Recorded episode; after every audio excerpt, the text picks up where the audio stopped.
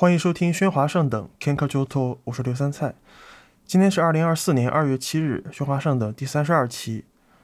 今天想聊一聊阿斗，嗯，他是近两年来在日本非常火的一位，呃，几乎可以说是社会现象级的一位以虚拟形象示人的女歌手。呃，那么同时呢，今天这期节目我也想把对阿斗这个现象的讨论呢，当成是一篇读书笔记，呃，也就是对呃两年前出版的那本呃日本的毛利家孝教授的《流行音乐与资本主义》的中译本，呃，做一个呃相当于。就一个时隔一年半的一个读书笔记，然后同时也对它里面的一些呃论述和一些分析框架去做一个回溯和验证。那么关于阿斗本人的资料其实很简单，就是首先她是二零零二年出生的一位呃非常年轻的呃女生，然后她在呃在此之前就是特别是在疫情之前，她是。以一个呃唱剑的身份，也就是呃具体是指翻唱呃 V 加的歌曲，就是以这个呃 Vocaloid，就是初音未来等等等这种虚拟的音源呃创作的歌曲，对他们进行翻唱的人，然后叫做唱剑。呃，那么阿斗这个名字呢，也是来源于呃日本的传统的能乐。因为在能乐里面，呃，主角叫做西太，然后中文写作试手，就是呃试图的试，然后手机的手，呃，那么配角呢，就是他读作阿斗，就 A D O，然后写作就是中文的银河两个字，那么他是作为一个辅助型的一个角色。后面我们知道，在二零二零年底，阿斗以一首。五塞吧，也就是中文译作“吵死了”这么一首歌，然后在 YouTube 上爆火。呃，现在这首歌在 YouTube 上的点击已经大概有三点三点多亿，三点一个亿左右。然后加上其他各个流媒体平台的这个呃数据，我觉得四到五个亿应该有了。就是在二零二零年底，是一位。就是非常有爆爆发性传播，非常有社，就是基本上是一个社会现象级别的一位呃歌手。我自己对阿斗的认知其实是比较晚了，其实是因为呃他在后面其实开始因为人气上来了之后，开始会接一些这种呃动漫电视剧的这种呃主题歌的演唱嘛。然后我第一次就知道阿斗这个人是在那个。呃，Doctor X 就是呃米仓凉子演的那个大门未知子的那个电视剧，在第七季里面，然后他是演唱了主题曲，阿阿修罗将，然后当时就觉得啊，就是非常的有能量的一个声音，就是阿斗这个呃，他作为一个歌手，就是他的一个非常显著的、非常呃抓人的一个特点，就是说他的嗓音，就是他的歌声里面有那种非常。大能量的非常高的音，或者是非常呃，我们今天讲怒怒音，就是有那种撕裂感，然后非常强、非常具有破坏力的这种嗓音，是阿斗的作为一个歌手他的音乐的这个特征。那么后来阿斗呃，也就是演唱了那个冰边美波他当时演的一个电视剧叫做《Doctor White》，呃，也也为这个电视剧演唱了主题曲。呃，这是我。当时对阿斗的一个呃粗浅的认知，呃，那么后来呢，就是作为一个就是歌手的身份，他更加出圈的时间一个时间点是在这个二零二二年。当时阿斗呢，他是为这个《海贼王》的剧场版，呃，叫做 Red，就是一个今中文译作红发歌姬。那么后来也被呃引进到大陆上映了，我记得，呃，为这部剧场版里面的这个。主角就叫做乌塔的一个歌手，呃，为他在这个剧场版动画里面的唱歌来担当这个呃歌手的这个就是歌歌声的这个呃形象。那么由阿斗饰演的这个乌塔呢，他在这个海贼王里面唱的这些歌曲，就是基本上是呃，以一场一个音乐会的形式，就是说整部剧场版它的一个主线其实就是呃乌塔这个角色在唱歌。那么作为这个歌手的乌塔呢，他的在这部剧场版中唱的歌被呃作为一一个一个系列的专辑呢，呃一度在 Apple Music 的这个全球排行榜上就是呃拿到过第一名，是一个非常厉害的一个商业的一个成功的一个成绩。那么阿斗也在二二年底和二三年底，就是连续登上日本的那个 NHK 呃红白歌合战。二二年底是以这个乌塔的身份，呃演唱的那个新新时代，就是呃海贼王里面的就是这部剧场版的一个主题曲。在刚刚结束的这个二三年底的这个红白歌合战呢，呃他是又呃回到了自己的这个阿斗的这个身份，呃唱了一首就是也是他去年下半年。的一首新歌叫做《Show》，呃，或者是用或者写作汉汉字就是唱唱歌的唱，因为这两个呃发音是呃接近嘛，就是英文的这个 show 和这个中文的唱在日语里面是是是差不多的。简单来说，就是刚才以上这些就是阿斗作为一个歌手的形象，在这几年取得了一个非常有爆炸性的一个成绩。我认为他的呃。人气也好，他在商业上的成绩也好，应该是不低于，呃，同时期的，比如说像有阿索比这样的组合。同时呢，又因为呃，阿斗这个人，他是以一个绝对匿名的形象，呃，活跃在日本的音乐界，就是说，没有人知道，就是没有呃，阿斗他本人，就是他的呃，我 我们用这个这个 VTuber 的这个用语叫就中之人 Nakanohito，就是扮演阿斗的这个女孩子，这个三次元的女孩子。没有人在公众场合见到过他，他不以呃这个公众身份出现，而是以一个呃被设计出来的叫做阿豆的这个虚拟的形象和虚拟的身份出现，呃，这是他的一个呃非常大的一个卖点，或者说是一个非常他作为一个形象上的一个非常有特色的一个地方吧。当然，这种匿名的身份和他之前在 YouTube 上作为唱见的这个形象活动是有关的，并且这也不是一个孤立的现象，因为大家都知道，就是特别是呃，二零零七年以来，就以初音未来为代表的这种 Vocaloid 的呃虚拟音源，使用这种呃虚拟音源进行创作的这个。歌曲的进行呃这种词曲创作以及这种呃二次创作吧，就是比如呃动画歌曲，然后这一类创作它已经成为了一个独立的社群，我们今天叫做 V 加或者叫做数数圈，就数就是这个博卡洛伊的它的这个第一个字的那个片假名的写法，就是有点像中文的那个数，这个法术的术，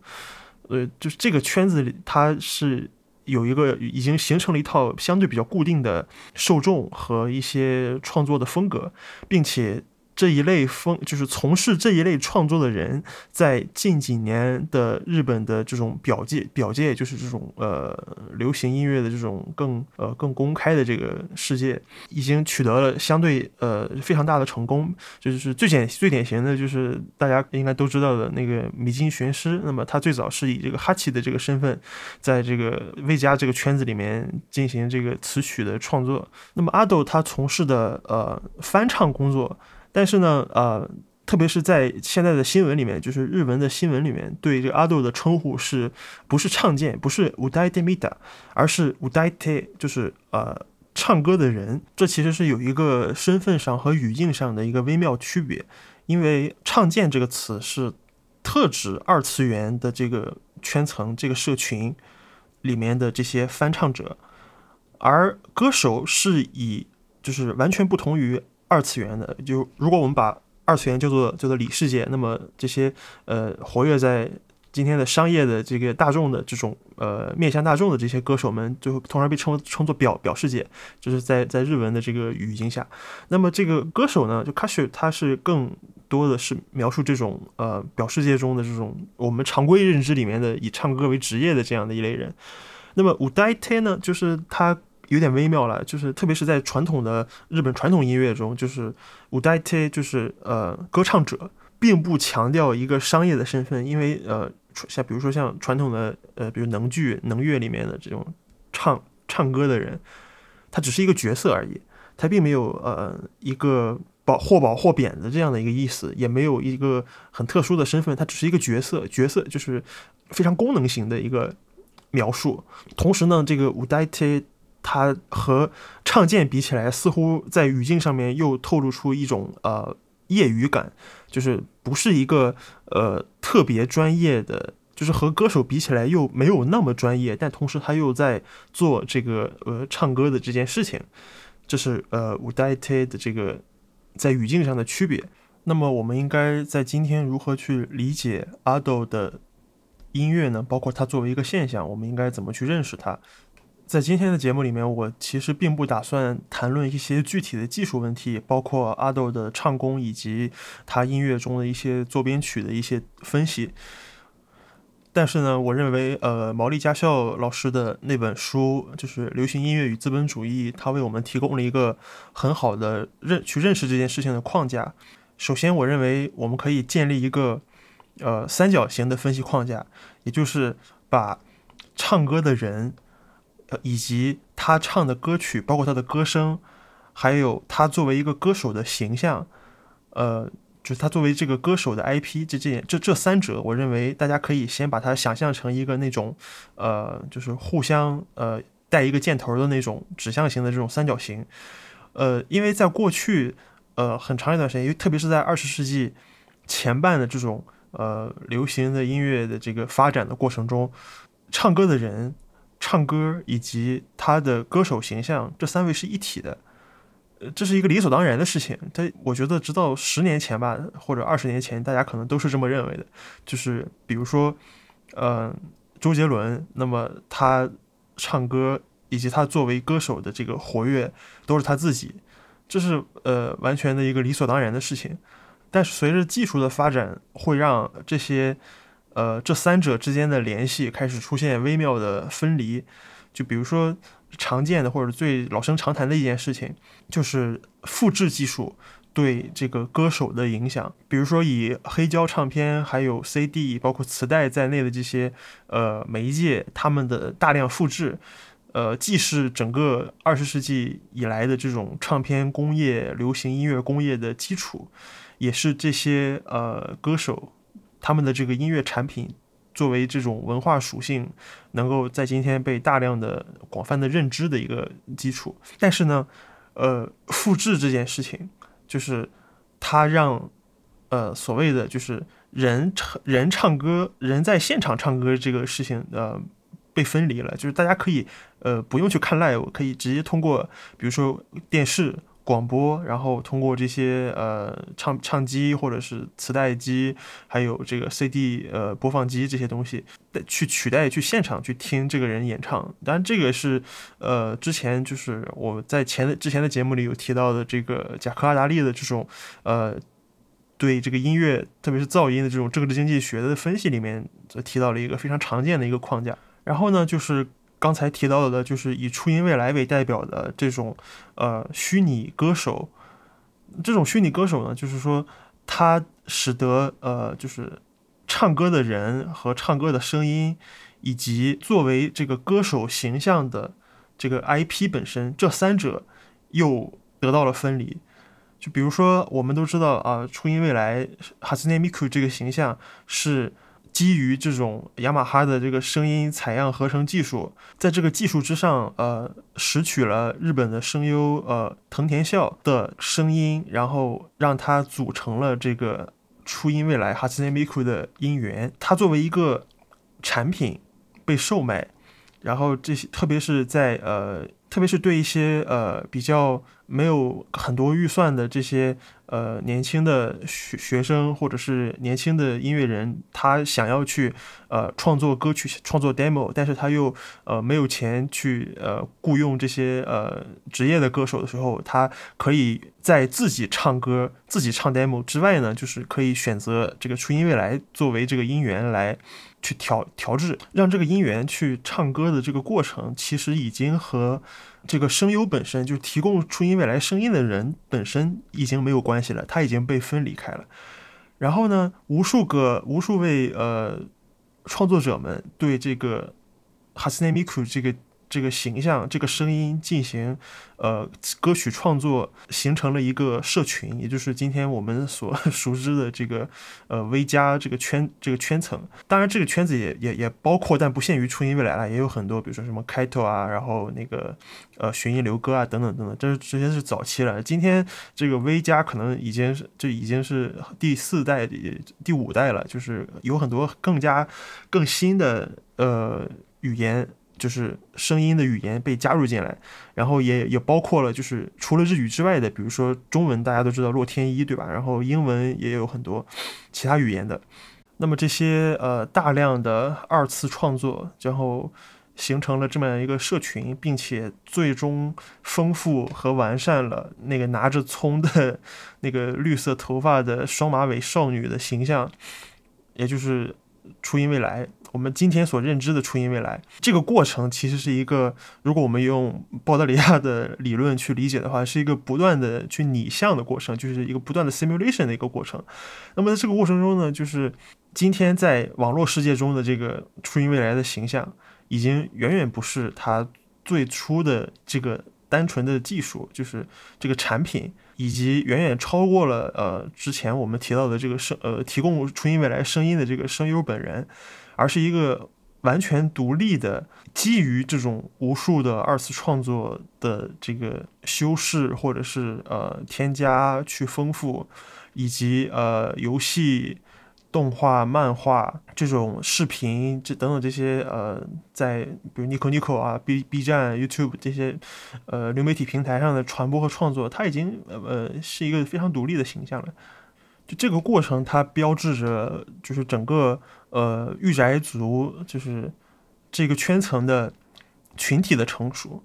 就是不光是。创作能力的成熟，当然也有消费文化的一个成熟，尤其是创作者，同时也变成了消费者，就是创作者和消费者的身份，呃，界限产生了模糊。那么以前我们都知道，唱片公司去打造、去炮制这个歌手，然后他们去发专辑，然后你作为这个呃粉丝，你作为乐迷，你能做的参，你能参与到这个过程中的，就只有买他们的唱片。就是这是最古老的这种二十世纪早期就前期的这么一个商业模式，但是在今天，尤其是互联网时代下，远已经远远超过了这个模式。就是大家完全可以通过，比如说呃社交媒体，通过这些呃网络流媒体平台，自己去呃做二次创作，哪怕是自己去发帖子、去跟帖评论、点赞，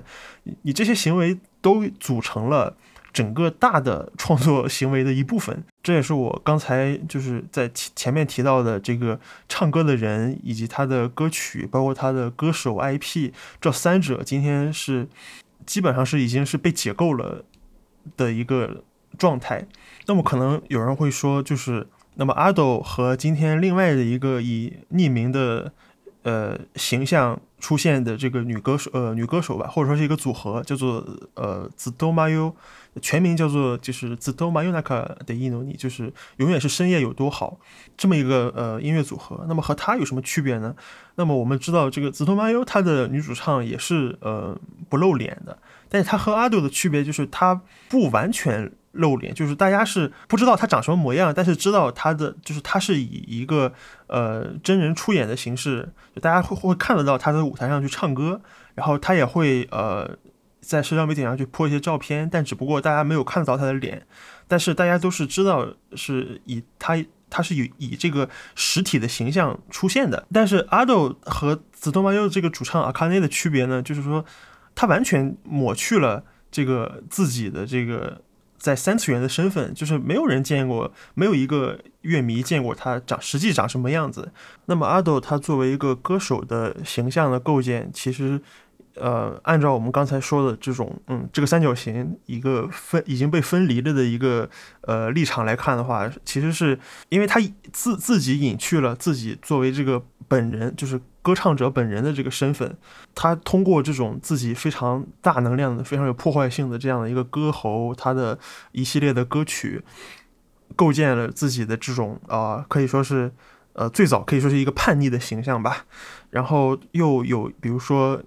通过这些画师插画，包括呃 live 现场的这种灯光特效，然后以及呃一些后续的一些包装活动等等等等，去呃共同去建构了阿豆的这种看起来是一个呃有些阴暗。但是又很有力量，就是这种 gap 这种反差感是很强的一个形象。那么阿豆他当然自己也在，比如说广播啊、采访里面，就是自称自己说上学的时候是个是个音角，是个是个音卡。那这个是呃，当然这个在日语里面是一个很常见的一个词啦，就是说，呃，他觉得自己啊很自卑，然后就是可能平常在这个。学校里或者在日社会上是一个非常，呃不起眼的这么一个角色，那所以他选择用用唱歌这件事情去去去抒发自己的一个感情。してとアドって呼ぶって書いてあって、あなんかアドって響きかっこいいって言って もうだから安直に響きだけで最初は決めましたね。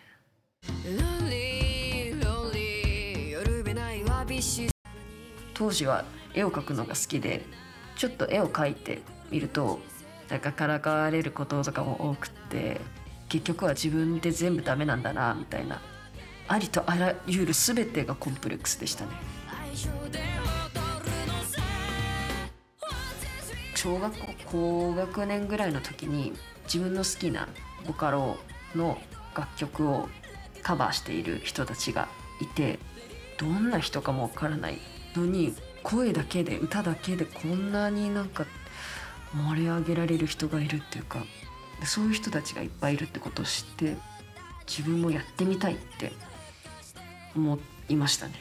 歌い手さんを知ってから歌うことがたくさん増えて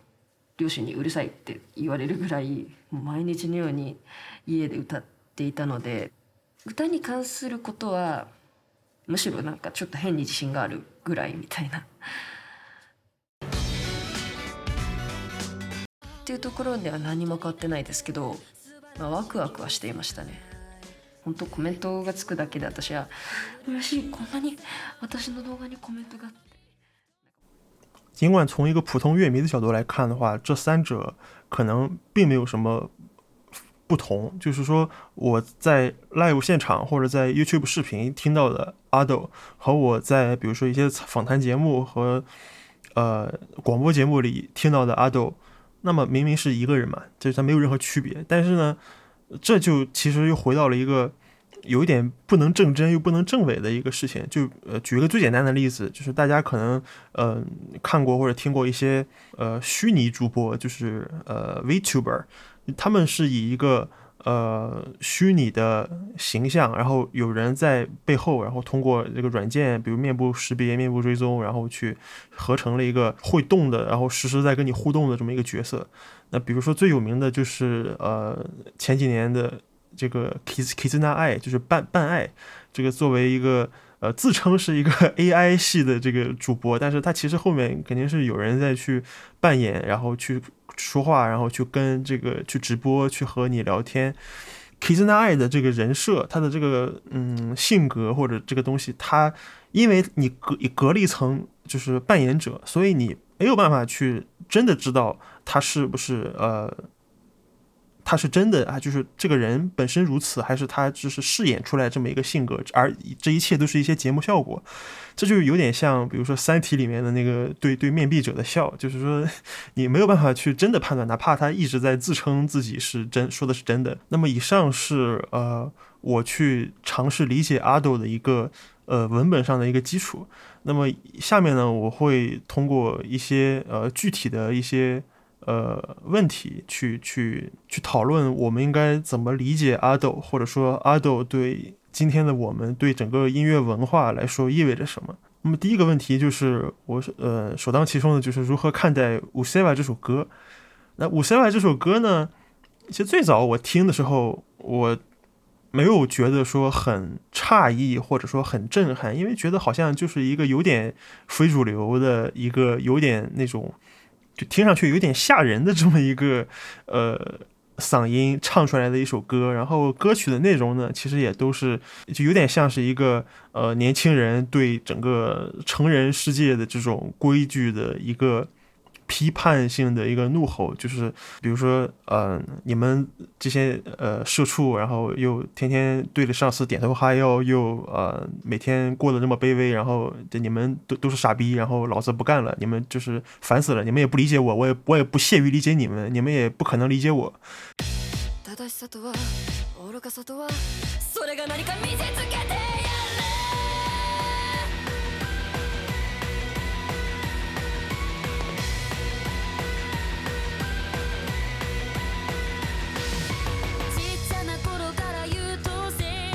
いたら大人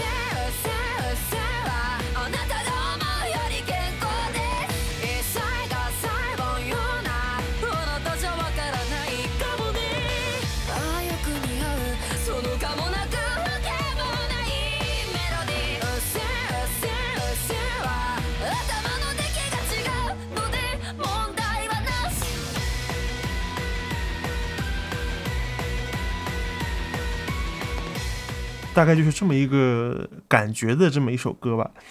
但是这首歌呢，就意外的获得了很呃，就是爆炸性的人气。但我后来就是看了看评论区，我觉得可能它的受众更多的是呃中学生，尤其是生活环境单调，然后性格相对比较内倾，呃。然后又面对这个社会和成人世界，或者面对自己的生活感到呃无力或者感到愤怒的这么一类群体，那么这首歌呃它所带来的这种情绪上的价值，无疑是非常的震撼的。那么。就所谓的，就对这些人来讲，就是如果你去看看这首歌的一些评论区的话，那么他们都会觉得啊，这首歌唱出了我们的心声，然后它代表了我们的一些共同的想法，云云云云云。这首歌对我的一个直接的一个冲击，是我首先想到了一个，呃，在知乎上的一个回答，就这个答主他是在那个如何评价新海诚的去年的那部剧场版电影。《铃芽之旅》的一个底下的一个回答，我当时觉得特别有意思。我觉得，然后我就呃截图了嘛，然后这个一直还一直还留着。然后他后面好像对这个原来的回答做了一些修改，然后我直接引用他修改之前的原文，大概是这样的：近十年来，日本对年轻世代的总结是类似《Kimi no Suizo Tabetai》，就是我想吃掉你的胰脏那部动画这种。你们是一群我们社会大众无法理解的、很特殊、出格的麻烦制造者。只要你们自我折腾，不给大家造成麻烦，你们大可把自己圈起来，搞怪、搞特殊、搞天翻地覆的个性化都没有关系。可一旦想要跨出（括号父母父母资源支撑的括号）的舒适圈，请不要把自己美化成哪怕是正常人。所以形成了一种贴标签、受到特别但歧视性保护的态势。新海诚之前的作品也有类似的调性，特别是早期探讨极度内倾、敏感的青少年臆想的内容。作为我懂你们，但请自控，不要激动的输出者，等到这些在校粉丝年纪逐渐增长，进入社会并开始拥有消费能力后，给予他们更用力的认同，能进一步的巩固相互之间的关系。近期的灾难三部曲就非常非常的。对这种自我中心甚至过失的这种呃角色，保持着一种呃 d i j o 的态度，完全没有自上而下的说教，甚至不需要通过很痛苦的自我剖析去进行充满仪式感的升华，做自己。如果搞砸了，自己补救。括号呃剧中的这种周围的人会被感动到，然后形成助力。回到现实中呢，就是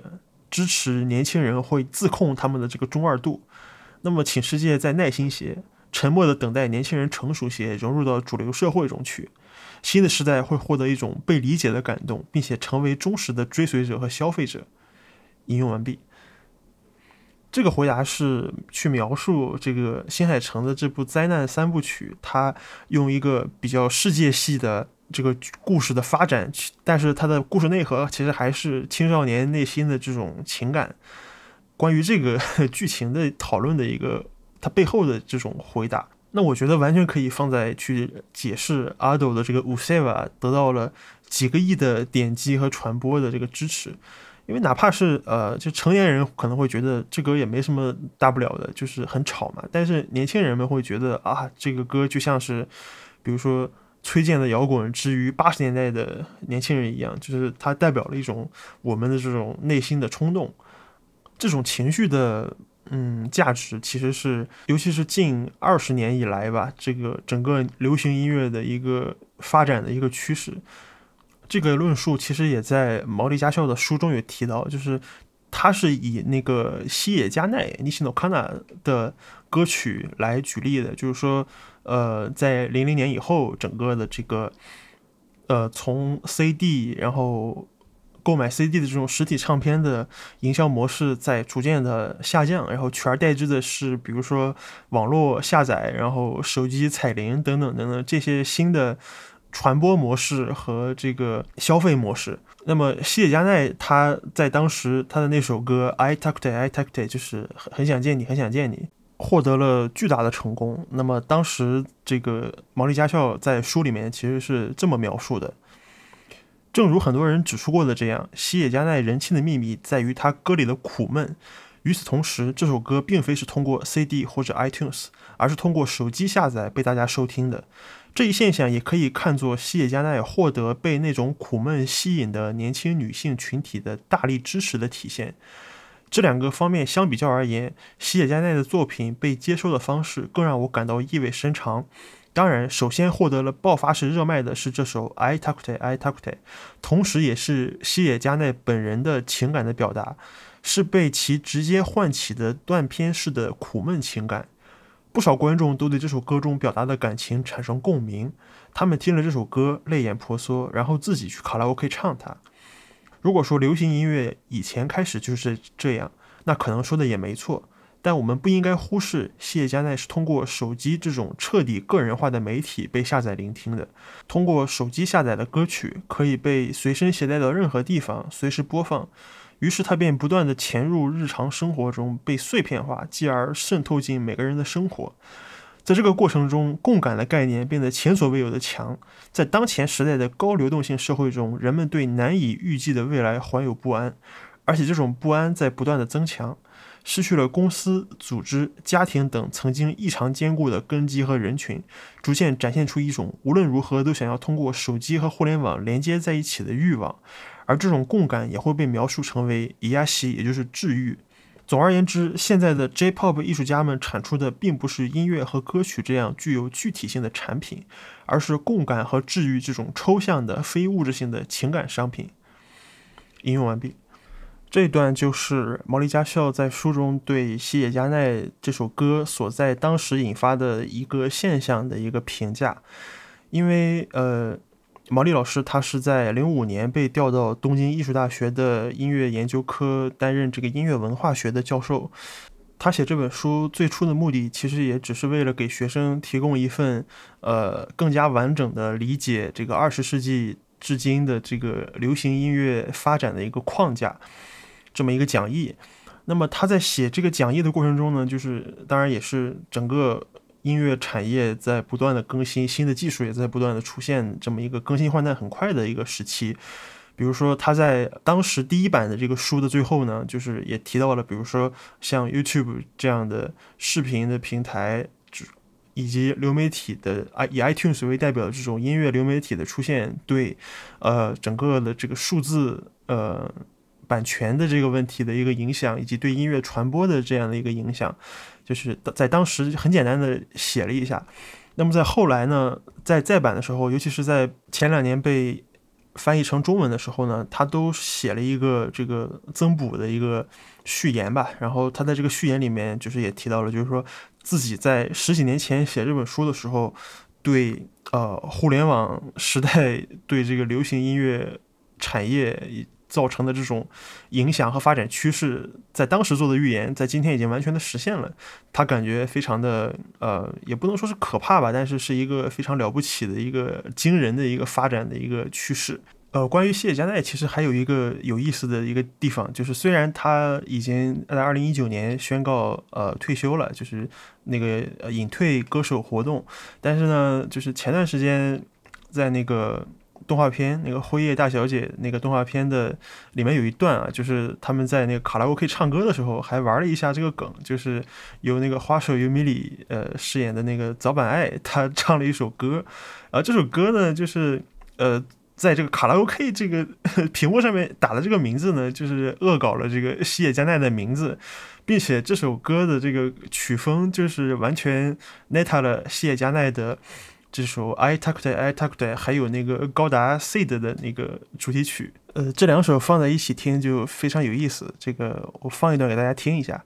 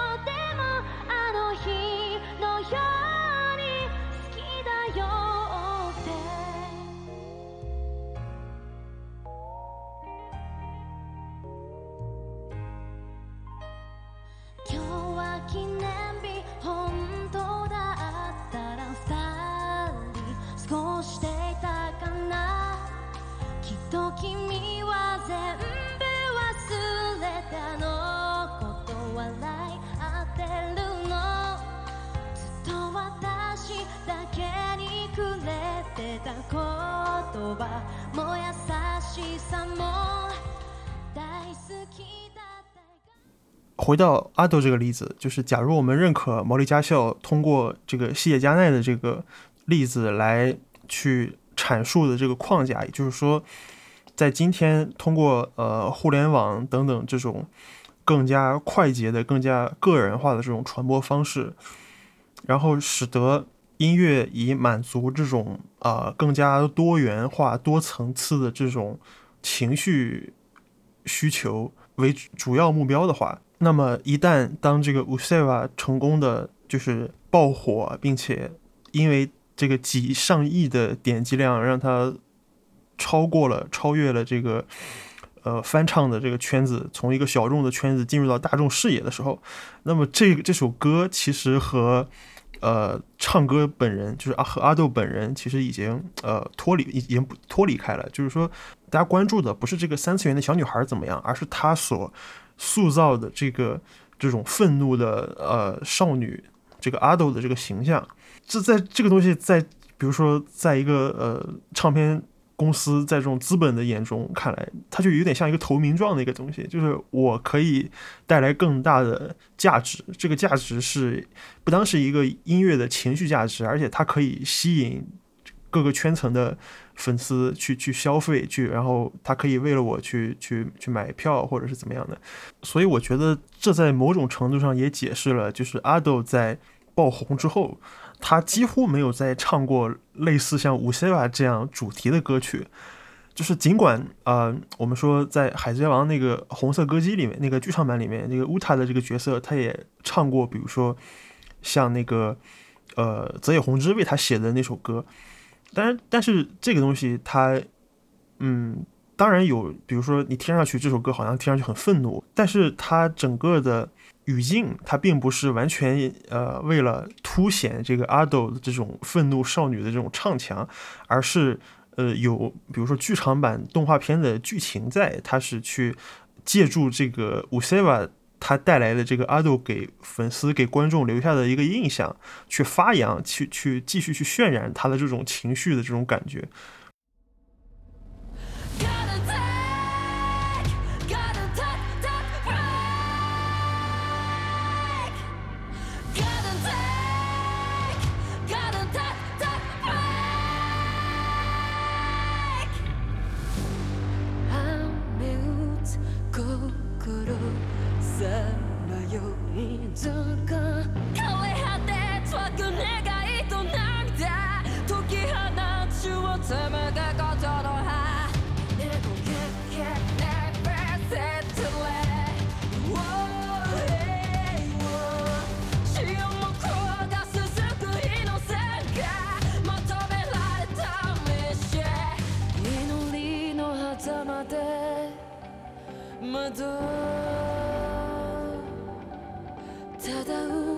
なき未来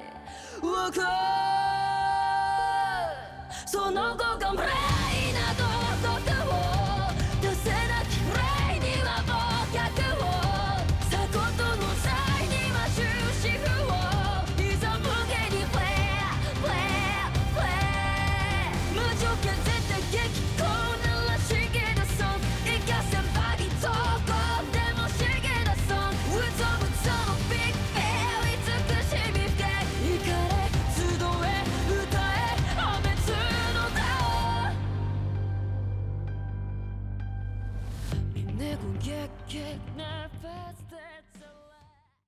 紧接着就进入到我们第二个问题，就是如何评价这个海贼王的这个乌塔的这个形象，以及呃乌塔这个借助海贼王它带来的这种，比如说商业上的成功。我觉得如果用一句话来形容的话，就是毛利家校在书里面提到了一句话，就是 AKB 系列的呃成功预示着人们并不只是为了听音乐而买 CD。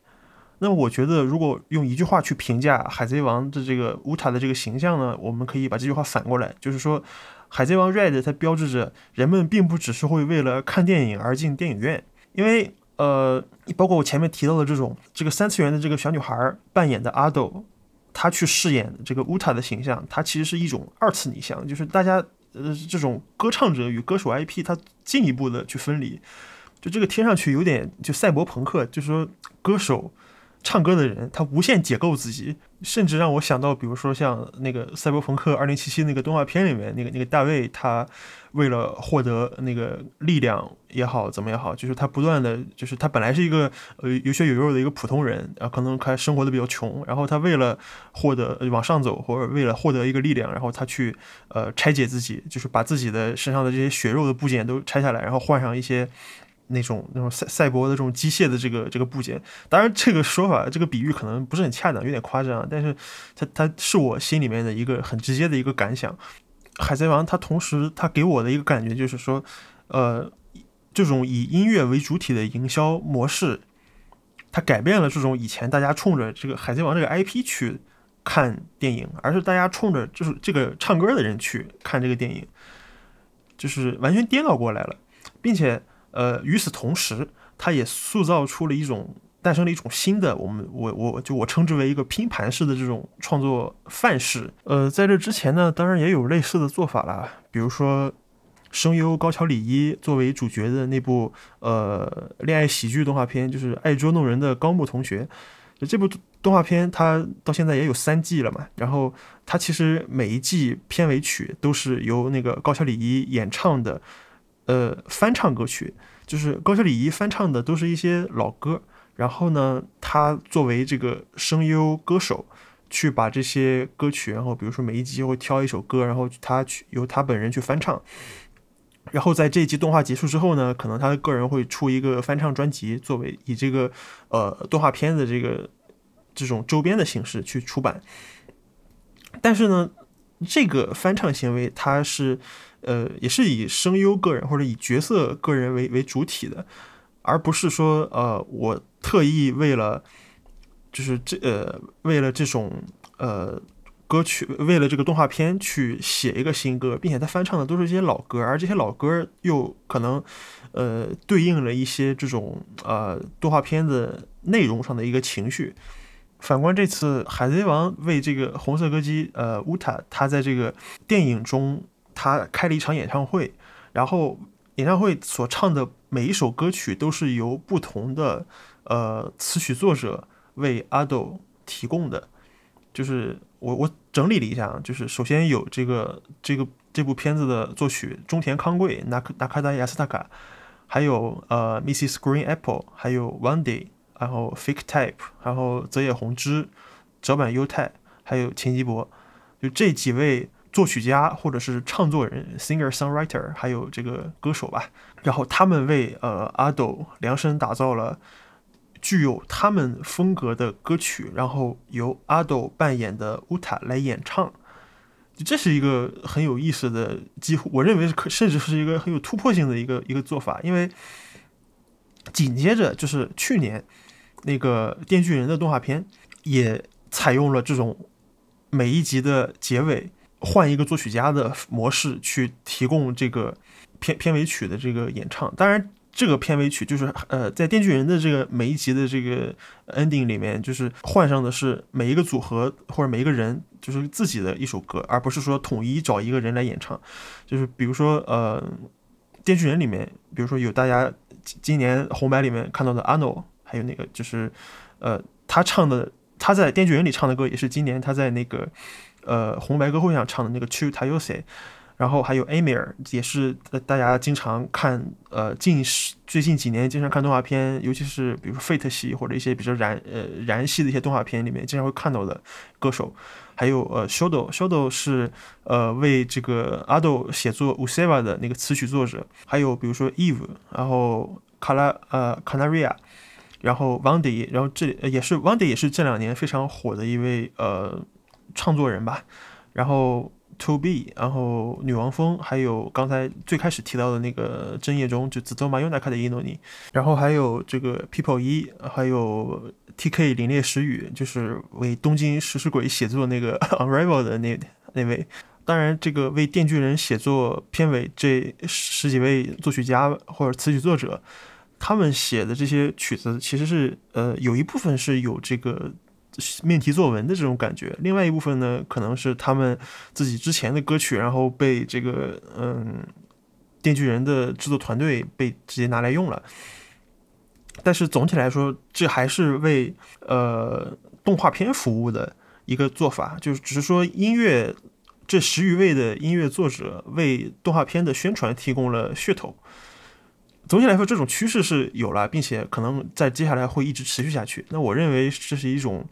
呃，一种联动吧，一种 collaboration，呃，并且我觉得总的来说还还算从结果来说还算不错了。就是说，以前作为小众存在的一些歌手，可能通过这些呃动画片的宣传，那么逐渐的走向大众化。呃，这同时也是。比如说，二次元研究中老生常谈的一种消费能力的上升的体现，就比如说，在十年前，这些还算是小小圈子内的这些呃词曲作者们、音乐家们，然后在今天，当年听他们歌的一帮人长大了，然后有钱去买碟，有钱去看音乐会了，然后能够通过消费去塑造一种新的话语权，这也是近几年来的一个非常明显的变化。那么在聊了 Useva，然后也聊了这个海贼王的乌塔之后呢，就又回到了这个最开始的问题，就是我们应该如何去理解阿斗这个现象，或者我们应该如何去评价他？我觉得评价或许呃。言时尚早，因为他作为一位歌手，他的活动的这个时间还尚短。如果说现在就给他盖棺定论，我觉得也稍显武断。但是仅从他这几年的呃所表现出来的给我的一种感觉来看的话，我其实嗯有想到一些，就是如果你把它放在整个二十世纪后半期的这种音乐史的这个视角来看的话，我还是。会倾向于把它和之前的一些，呃，日本的这种前卫声音或者说日本噪音的这种创作的文脉，去把它们联想联想在一起。呃，至于我为什么会这么想，呃，接下来我会我会举几个例子。首先是关于日本噪音这个东西它是什么，就是说，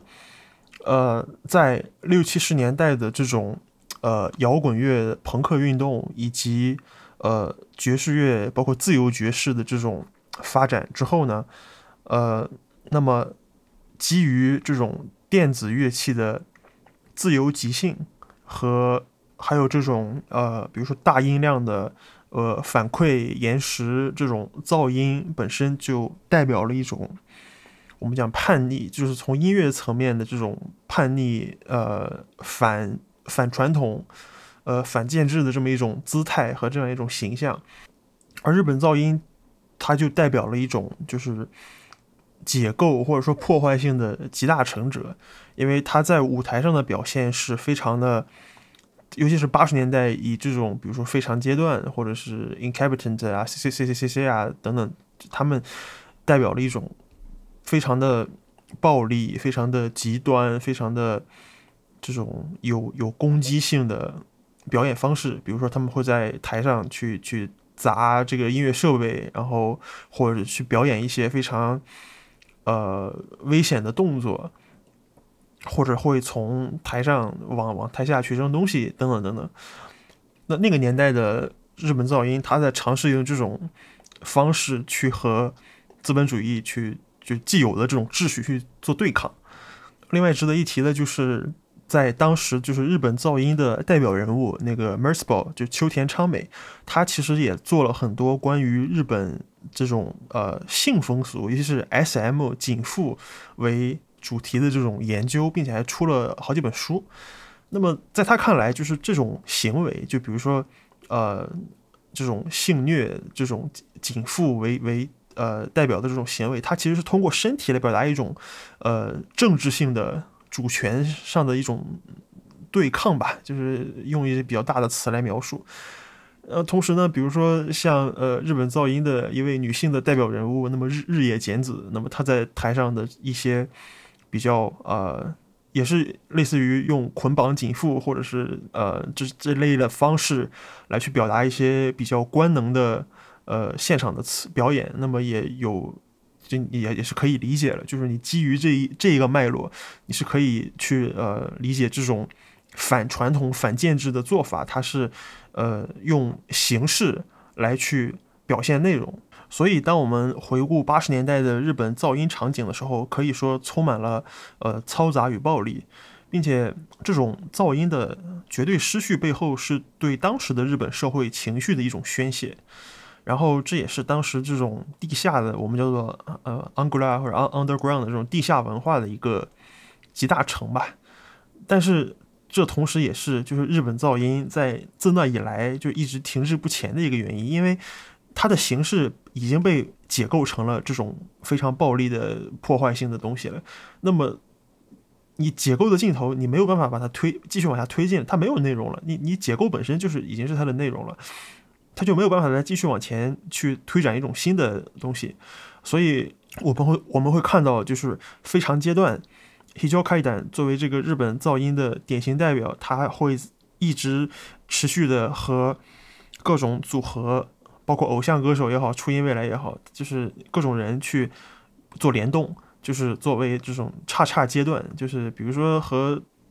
呃。初音未来合作就叫初音阶段，和这个爵士那个爵士乐手联动就叫做爵士 Jazz 非常阶段，或者和这个偶像团体 Beast 的合作就在 Beast 阶段。那么甚至他们还专门出了一本书，然后我把这个书的链接也会贴到 Show Note 上，就是会聊他们的这个呃现场这个 collaboration 的这些呃介绍，他们是怎么跟人家那个联动的。那么我们会我们会发现。那么我们会发现，在这个过程中，其实原本代表了一种反秩序的东西，它随着现场这种不断的联动和别人不断联动，它最后成为了一个一种类型，一种新的秩序，一种新的 genre，它又又又回到了一个，比如说，呃，卖碟或者卖卖票，然后有人去看，然后。呃，这种所谓的资本主义商业的逻辑，呃，又回到比如说毛利家校的那个观点，就是说，他在书里面写到，就必须再次强调的是，流行音乐的实践与前卫实践或左翼实验不同。面对资本和权力，采取通常都是二重性立场，在拥有对抗性的同时，也隐藏着被同化的可能。这一特质在让自称激进的政治中心主义者感到焦躁的同时，也让我们看到了实现大众性动员和组织的可能性。这样的二重性本身才是建立真正良好秩序的关键，也是流行音乐的魅力所在。流行音乐既不是与资本主义进行对抗的东西，也不是什么独立于资本主义存在的东西。它是从资本主义制造出来的无用的、过剩的、废弃的事物中被创造出来的。它曾是资本主义的副产物，而现在社会的讽刺之处便是在于这种副产物最近正在逐渐改头换面，变成了主要产物。这是呃，毛利加校在最后被这个呃流行音乐。的一个判断，就是其实是一个比较可悲的事情吧。就是说，你最终还是会呃成为这个体制的一部分，即使你在之前你的姿态多么的，比如说呃反叛，但是你最终还是会被收编，然后会成为秩序的一部分。假如我们在了解了这个层面的基础上，再去反过来去审视呃今天阿斗的呃爆火以及他所创造出来的。呃，音乐产品的时候，我们会发现这里面两者之间是不是有一些呃暗合的地方，或者有一些相似的地方？比如说，呃，我们呃阿斗本人他是当然是以这个翻唱歌手出身嘛，就是我们至今是没有听到阿斗他自己作为一个词曲作者的一个创作，当然也和他的年龄包括他的经历都是有关系的。假如只评价现在这个阶段我们所看到的这个阿斗他所创造出来的。这个音乐产品的话，那么确实可以感觉到，就是他会通过不断的跟别人联动，比如说，呃，有别人帮他写歌也好，然后他去翻唱别人的歌也好，然后呢，他在呃演唱会去呃请嘉宾来一起合作，或者是呃互相通过这个 YouTube 等平台，他们去做一些呃合作啊，然后联动 collab 这些东西，去扩展，他会。他会用通过这种行为去扩展自己的意义，或者说去扩展这种呃名气也好，什么也好。因为阿斗本身他是没有一个呃，就我们可以说它是一个空的东西，就他没有一个自己的建构一套自己的话语体系。比如当我们提到呃《五 s e v a 这首歌，或者提到海海贼王，或者提到他翻唱的一些东西之外啊，我们会觉得啊这个。他非常的可爱，或者非常的有力量，然后他的唱功非常牛逼，然后除此之外似乎没有其他更多的东西了。就是我们因为阿斗他通过这个形象建立起来的话语体系，其实还是脱胎于呃初音未来的那一套逻辑。而没有形成他就是自己本身的一个类似于文文本一样的东西，比如说像 Uasobi 或者像 Ztomayo 这样的，他们会呃自己创作词曲嘛，然后通过这种自主自我生产，然后比如说像呃 Uasobi 它的主打的就是说他会把小说呃声音化嘛，就是把一些视觉的东视觉或者是呃文本的东西去声音用音乐的来来演演绎。呃，比如说，类似用这种方式去建立一套自己的呃世界观、文本等等等等。但是呢，阿斗这个形象所建构起来的一套呃东西呢，就是很难让人就不让人觉得这是一种就资本主义精心包装的一种视听奇观。就比如说我们前面提到的一种呃。就比如说像呃噪音场景中的一些跟性和身体政治有关的一些呃激进的一些表现，那么。平移到阿豆这里，就是最简单的一个例子，就是他在 live 现场，他是把自己关在一个笼子里面，就是说舞台那个灯光是照不到阿豆本人的，就他是背着光的，就是大家是你坐在台下台上，就是你是可以，你或许会看到那些伴奏歌手，但是你是绝对看不到阿豆本人的，你会看到一个黑影在那里，呃，唱唱歌跳舞，然后非常声嘶力竭的在那里演唱，呃，但是呢，他是隔了一个那种大的笼子。那这个笼子呢，就是你你可以用很多所谓的理论去解释它嘛，比如说什么凝视也好，然后这种呃跟什么身体、政治、性别等等等等的理论，就都可以去拿来解释它。呃，同时再去看他的这种现场的演出，包括他的歌曲内容本身的这种编排，其实我觉得啊，就是从呃，尤其是《海贼王》以后，他的这些歌曲或包括现场的这种灯光音响等等，就是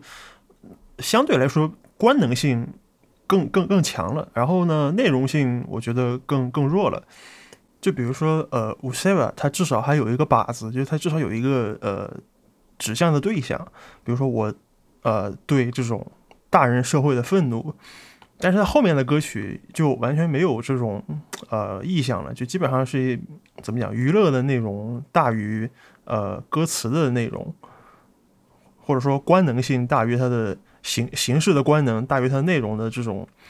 呃文本。这其实站在一个呃历史的角度来看，还是一个比较让人沮丧的一个事儿。呃，虽然我们就是不否认这个掐掐钱掐饭的这个重要性，但是呃，从一个整体的一个变化过程来看，就是人最终还是没有呃干得过整个的体制，并且还最终成为了体制的一部分。这就让我想到了，就是去年去世的那个头脑警察的主唱潘塔。就是中村志雄。当我收到，就是我在网上看到这个潘塔的这个去世的消息之后呢？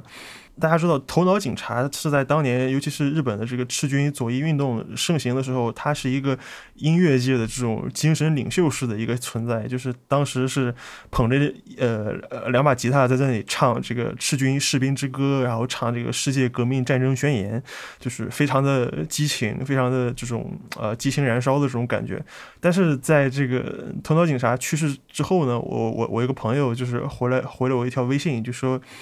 就特别讽刺的是，在今天，呃，头脑警察的音乐在网易云上面是是要付费听的，就是未尝不是一件，呃，就挺挺讽刺或者挺哭笑不得的这么一个事儿，并且这个事情也成为了我就是今天录这期播客的一个契机，因为我还是觉得就是。类似于《赛博朋克2077》里面那样，就是人类个人面对一个精心构筑的系统，比如说像今天我们生活中的像推荐算法这样的东西，然后就你很难不沉沉迷进去，然后你一旦沉迷了进去，然后你就会陷入了一种呃内卷内耗的循环，然后最后成为这个系统的一部分，然后你就很难去寻找一种突破的或者说超越的可能性。我觉得这个是我们今天的生活中面临的一个。嗯，挺让人沮丧或者觉得挺可悲的这么一个事儿。以上就是本期喧哗上等的全部内容。如果您喜欢这档节目，也希望您能够通过小宇宙平台，或者是竹白，或者直接访问我们的节目的官方网站，去通过赞助的方式来帮助这档节目继续生存下去。感谢您的收听，我们下期节目再见。